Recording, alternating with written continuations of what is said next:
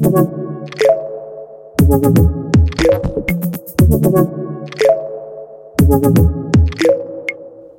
bem, meus queridos, bem-vindos a mais um episódio do nosso podcast pós-viagem, exausta e toda entupida, porém eu preciso gravar esse episódio, né? Eu já tô devendo episódio já tem semanas. Então hoje é o dia, porque estou com tempo para fazer isso. Então bora. Desde que eu postei sobre um aborto que eu tive recente, é, eu comecei a receber relatos de vocês. Já é uma coisa que acontece em ondas no meu perfil quando eu compartilho sobre a minha experiência, não só com as perdas gestacionais, mas com o processo de fertilização in vitro e infertilidade. Eu recebo as histórias de vocês com muito amor e carinho. É muito bom a gente conseguir trocar sobre isso, porque é um tema que deixa a gente meio excluído do mundo, né?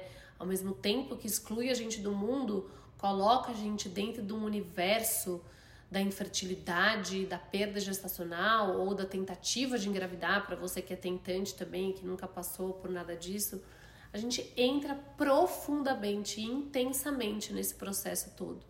Então hoje eu vou compartilhar a minha experiência Lembrando que a minha experiência não tem certo e errado, tem a minha visão sobre tudo o que aconteceu, mas como sendo psicóloga, eu sei que vocês têm a curiosidade de saber como a gente lida com esse tipo de desafio.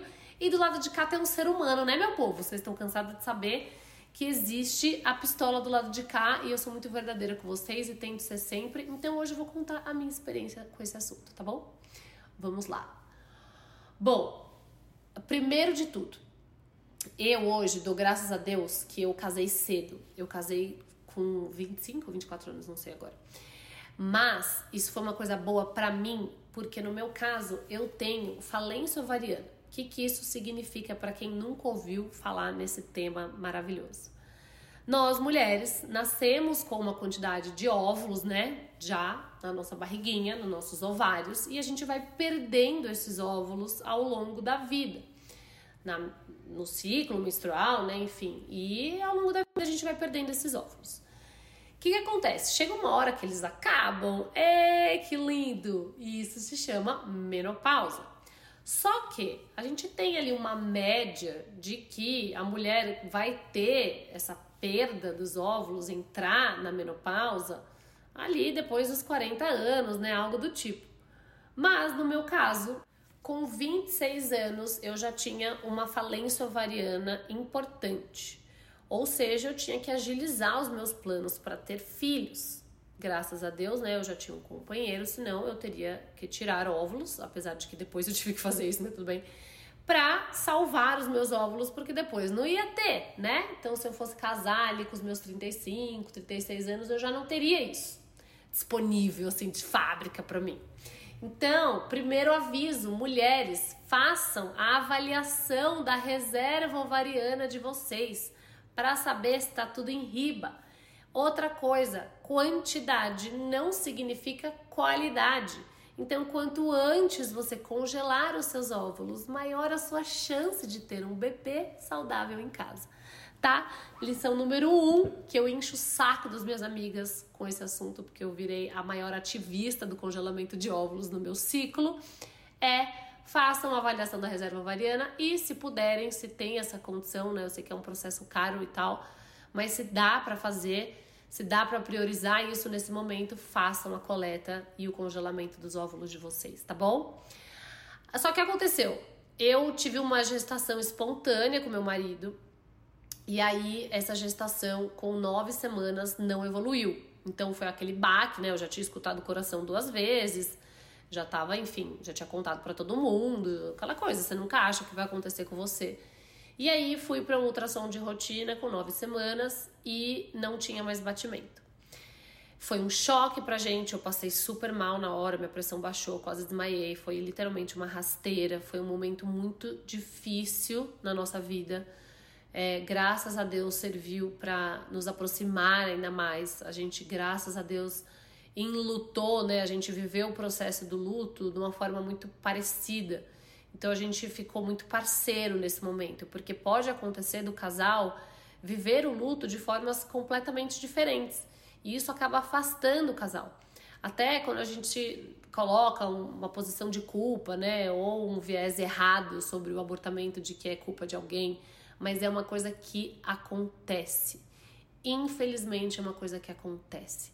No nosso caso, eu até nesse primeiro abortamento eu fiz análise genética para saber se tinha alguma alteração e não tinha nada. Então realmente foi uma coisa assim que aconteceu.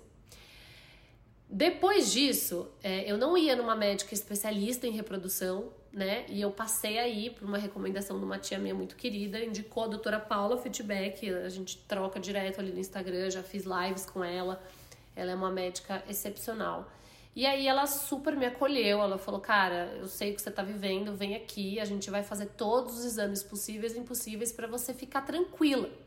Porque gera muitas dúvidas, né, gente? Quem já passou por isso sabe, a gente nossa, acha que é um problema do nosso corpo, acha que tem alguma coisa e, e, e, tem que investigar.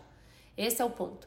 A gente tem uma regra, não sei como é que funciona, mas aparentemente no SUS a gente precisa esperar três abortamentos para fazer a investigação. É uma tristeza isso. Toda mulher deveria ter o direito de fazer os exames para saber se tem alguma condição. E no meu caso, eu descobri um tipo de trombofilia, que é uma predisposição a ter trombos, né? Ter problema de circulação. Então, é, acaba influenciando para gerar uma perda gestacional, porque gera trombos ali, né, naquelas veias super pequenas e não, não vai sangue, não vai oxigênio para o embrião e ele não consegue se desenvolver. E aí a gente tem um remédio, uma medicação que a gente toma ao longo da gestação para resolver esse problema. Então, se eu não me engano, desculpa se eu estiver falando besteira, não me matem, não venham para cima de mim com facas e pedras. A trombofilia está entre assim, a segunda ou terceira causa é, de abortamento espontâneo. Só que você só descobre isso se você faz o exame das trombofilias para investigar isso. Além de a, causas que são anomalias no útero, alguma infecção, alteração de hormônio, tudo isso. Então, tudo isso precisa ser investigado quando a gente vai começar um processo de tentar engravidar. A nossa cultura passa a vida inteira da mulher dizendo para ela como é perigoso engravidar tudo que a gente tem que fazer para evitar engravidar. Mas, pessoal, acreditem se quiser, engravidar é difícil pra cacete, tá? Tô aqui de prova. Engravidar é muito complicado. Mais difícil ainda é você ter um bebê, né? Que no meu caso eu tive várias gestações e tenho dois filhos aqui hoje presentes.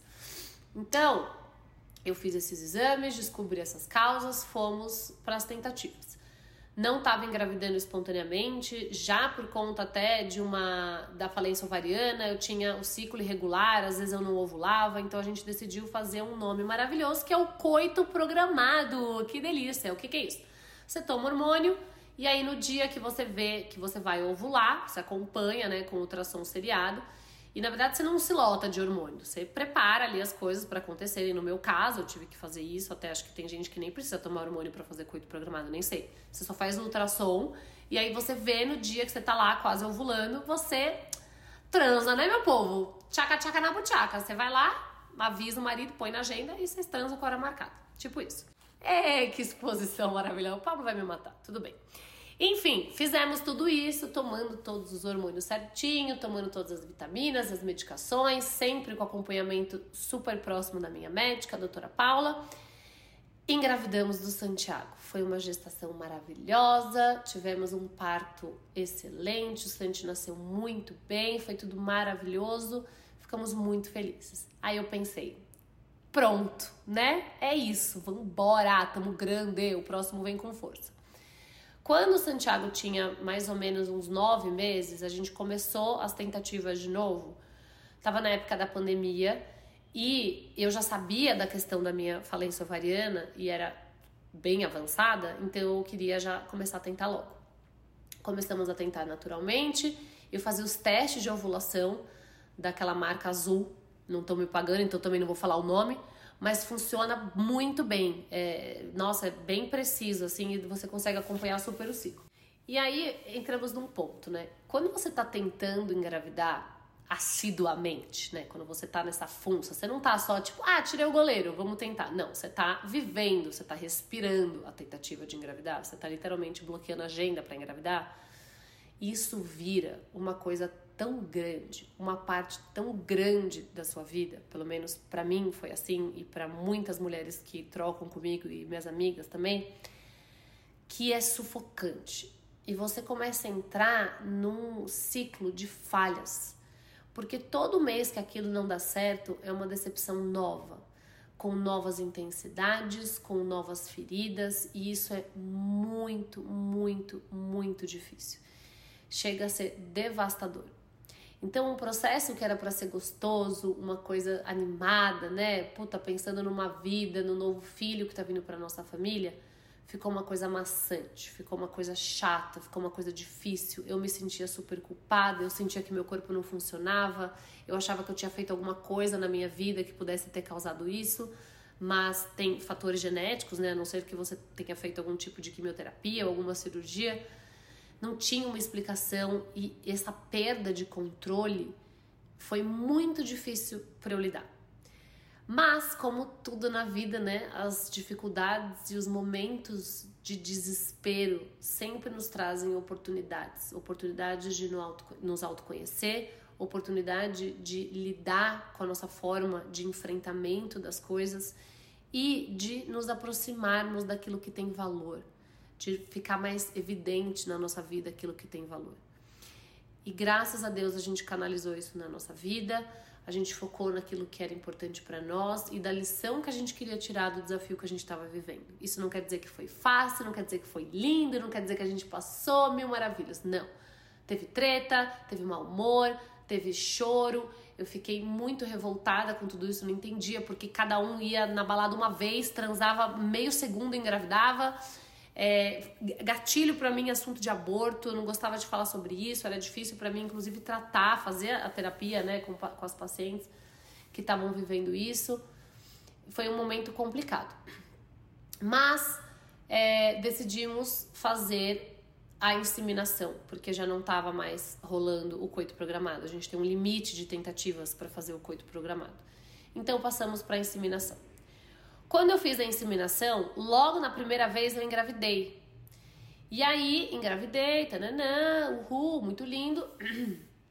Fui para as férias de dezembro e meu último beta-HCG que eu tinha feito antes de viajar, porque eu sou a louca do beta-HCG, para quem não sabe é o, o, negócio que dosa, né, o hormônio da gravidez no sangue ele baixou. Ou seja, eu já estava perdendo, não tinha o que fazer, o número baixou, não tem o que fazer. Porque ele pode não dobrar, tá? Vocês que ficam desesperadas. Ele pode não dobrar em 48 horas, porque é isso, ele tem que dobrar, né? Assim, o que eles gostam é que dobre a cada 48 horas, mas ele não pode é cair. No meu caso, ele caiu, ou seja, eu estava tendo um novo abortamento. Foi extremamente difícil. É, mais uma vez, eu sofri um cachorro, velho mas eu tinha o Santi e isso fez toda a diferença. Eu acho que quando a gente tá nessa pira de engravidar, principalmente mães que já têm um filho, a gente esquece de agradecer pelaquilo que a gente já tem. Isso não quer dizer que seja fácil passar por isso, não é? Mas a gente precisa se lembrar de dar valor para aquilo que a gente tem. E todo filho é suficiente. Esse é um ponto importante. Todo filho é suficiente e é o filho que a gente deveria ter. Tudo bem a gente querer aumentar esse amor, expandir esse amor, mas esse amor precisa ser suficiente. E eu tentava, né, me ensinar isso todos os dias. E passar por esse processo com ele, com certeza, foi mais fácil. Então você que está tentando o primeiro filho, eu também já estive no seu lugar, é difícil pra caramba. Mas se tem uma coisa que eu aprendi nesse tempo das tentativas é realmente só não consegue quem desiste. Porque se o seu sonho é ter um filho, você consegue esse filho, não importa a via que ele chegar até você, mas você consegue esse filho, tá? Escutem o que eu tô dizendo. Não importa a via, não importa a forma que ele chega na sua vida, mas se você quer um filho, o seu filho tá aí para você. E só não consegue quem desiste. Nesse meio tempo a gente fez umas tentativas, eu cheguei a ter teste positivo, mas logo depois veio é, a menstruação. E aí a gente optou pela inseminação. Então, nessa primeira inseminação eu engravidei logo de cara e depois eu perdi. Foi um processo de férias. Então, lá pelo meio de janeiro, isso foi antes do Natal que eu descobri que eu tava perdendo. Fiz um. É, esperei fazer, sair em casa, né? No primeiro abortamento eu fiz a aspiração, eu fiz a mil, né? Que é tipo a curetagem. Nesse segundo eu tava de férias, não queria voltar. E acabei fazendo o processo em casa mesmo. Foi horrível, doeu pra cacete. mas é melhor do que estragar as férias. Então, em janeiro, eu tava fazendo exercício, ginástica, como eu gosto de dizer, minhas amigas me zoam. E eu passei mal. E o primeiro sintoma que eu tenho é sempre. Eu já tenho pressão baixa, mas eu tive tontura. E aí, falei: hum, tá esquisito isso aqui, né? Vamos ver. Fiz um teste de farmácia e deu positivo. Uou, deu positivo, meu Deus, que demais. Aí mandei pra minha médica, ela falou: puta, legal, mas volta para São Paulo, vamos ver, né, como é que tá esse beta-HCG. Deu um beta baixo, porém ela falou: vamos ver se tá evoluindo. Às vezes a gente pegou muito no comecinho. O que, que aconteceu? Esse beta não dobrou. E ela falou: tudo bem, vamos acompanhar. Acompanhou, ele aumentou só um pouquinho. Aí ela falou: ó, volta para São Paulo, porque eu tô achando que isso tá com cara de uma gravidez ectópica que é uma gravidez nas trompas. Voltei para São Paulo, fui no Dr. Adolfo Lial, que é um médico excelente, fica ali no, no Itaim. É, chama Profeto a clínica dele, ele é maravilhoso. E aí, realmente, estava com uma gestação tubária.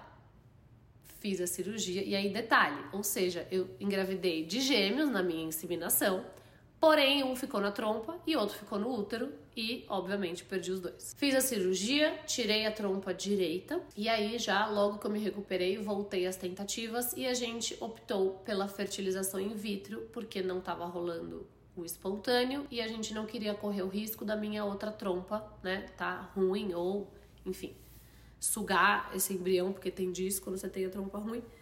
E aí partimos para inseminação, é, desculpa, para fertilização in vitro. Fizemos a primeira rodada de coletas. Eu achei que eu ia precisar de mais.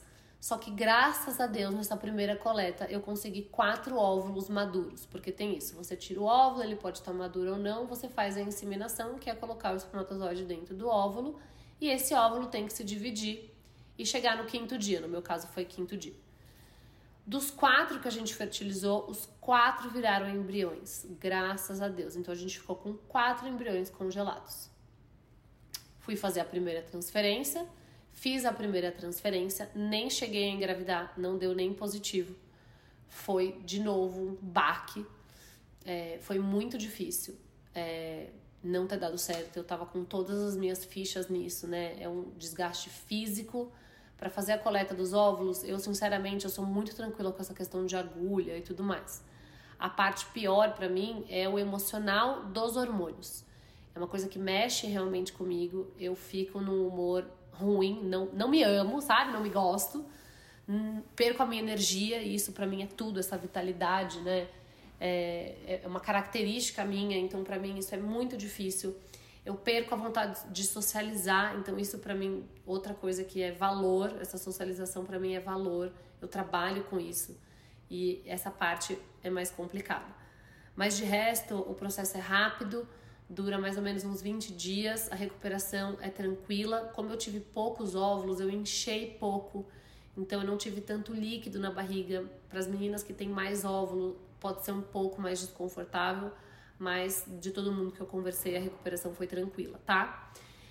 É, então, beleza, pulei as etapas, né? A gente fez depois a primeira transferência, o preparo é também, né? De novo, uma bomba de hormônio. E aí fiz a primeira transferência, nem deu positivo. Eu fiquei arrasada, fiquei muito triste. Eu tava realmente contando com isso. Eu tava já assim, nossa, fechou, é nóis, estarei grávida. E não deu certo. Nesse momento, é, a gente teve que parar, eu e o Pablo, e conversar. Pablo é meu marido, pra quem não sabe. Conversar com ele sobre isso, porque do jeito que tava, não tava legal de novo a gente caiu num lugar de que a tentativa para engravidar estava uma coisa ruim para o nosso relacionamento. Então a gente optou por fazer um ciclo natural dentro da fertilização in vitro. Como que funciona isso? A gente espera um ciclo de ovulação natural.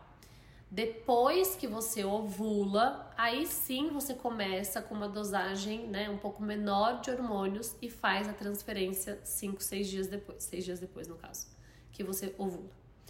Então você deixa de tomar hormônio desde o dia 1 do ciclo menstrual, entendeu?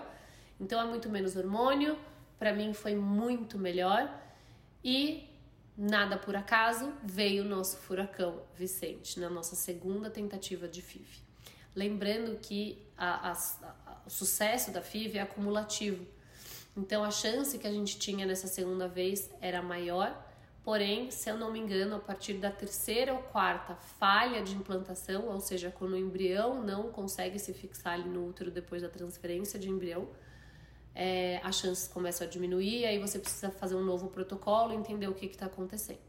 Tivemos o nosso furacãozinho, foi maravilhosa a gestação do Vi, eu não tive nenhuma intercorrência. É, eu tenho algumas contrações e tenho o colo um pouco fino, mas nunca precisei de repouso absoluto, por exemplo. É, foi super tranquilo, o parto dele foi maravilhoso. Maravilhoso agora, né, que eu conto, mas eu cheguei no hospital já com ele nascendo, então isso foi meio caótico. Mas eu posso contar em outro episódio sobre parto. Mas ele nasceu, foi tudo ótimo, tudo certo. Nosso número sempre foi três, a gente já sabia que a gente queria ter mais um filho. Então, é, decidimos, no meio desse ano, voltar às tentativas para fazer uma nova transferência. Por conta dessa falência ovariana, o meu ciclo já estava bastante desregulado. É, a gente não estava conseguindo fazer o ciclo natural, eu não estava ovulando, não estava dando tempo, os hormônios não estavam, enfim, dando certo. E aí a gente resolveu fazer um ciclo artificial, onde a gente volta a tomar todos os hormônios desde o começo do, do ciclo. Fizemos dessa forma, fizemos a transferência e tivemos o nosso positivo. Gente, eu fiquei tão feliz, vocês não estão entendendo. Só que foi um positivo muito baixo. Meu beta-HCG veio super baixo. E aí você começa a ler na porra do Google que a gente faz isso. Não tem jeito. A gente faz isso, a gente vai olhar o Google, é o que tem. É, e eu vi que naquela data que eu tinha feito, né, o exame do beta-HCG, se tivesse um valor abaixo de X, que o meu tava, a chance de abortamento era muito maior. Então eu já fiquei com isso na cabeça, fiquei super bitolada, não estava me permitindo aproveitar essa nova gestação. O Pablo já estava super celebrando e eu tava tipo, mano, não, calma.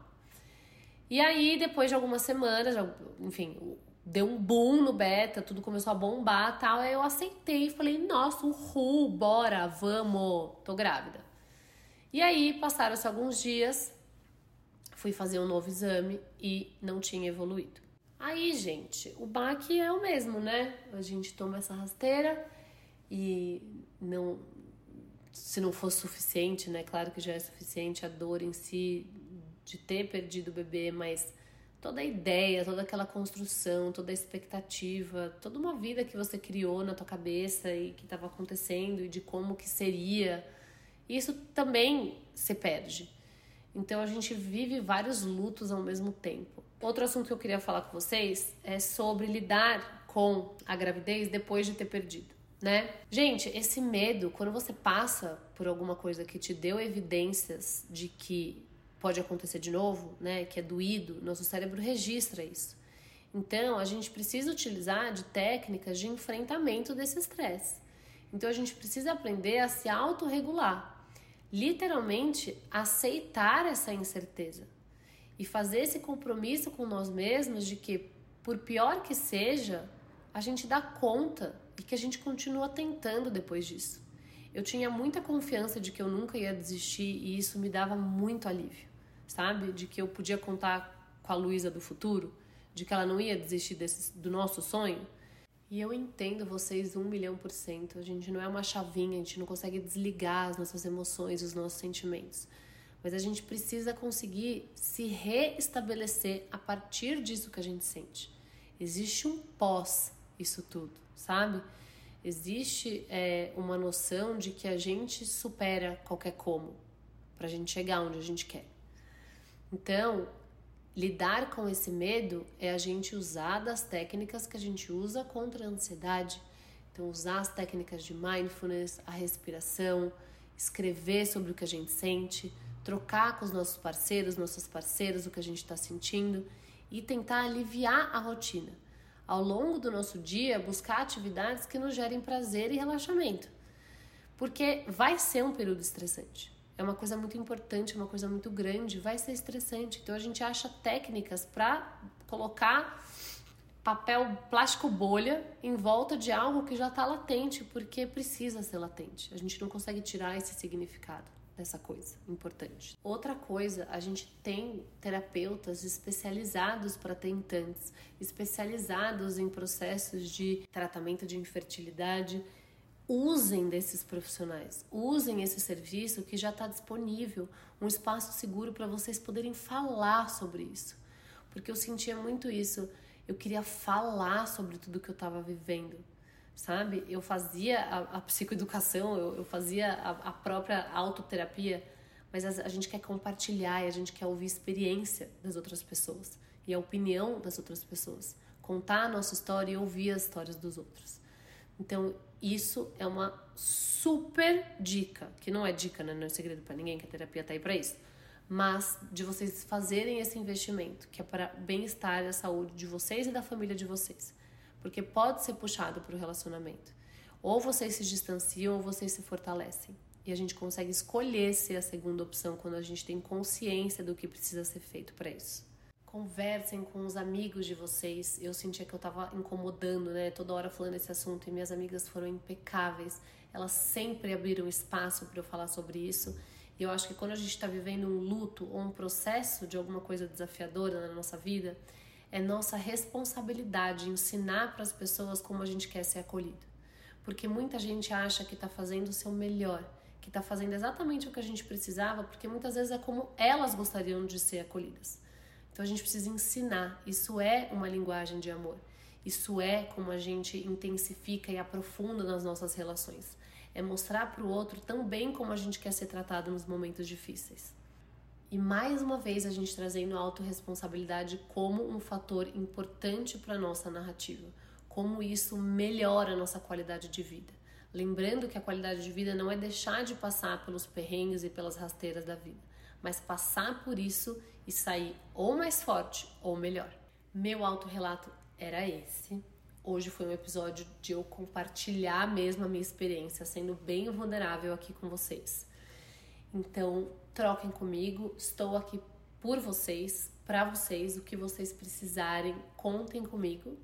E boa sorte para todas as tentantes, todo, toda a galera da FIV aí, tamo junto. Para todas as mamães de anjo, eu vejo vocês e eu honro a vida do bebê de vocês, tá bom? Super beijo, até o próximo!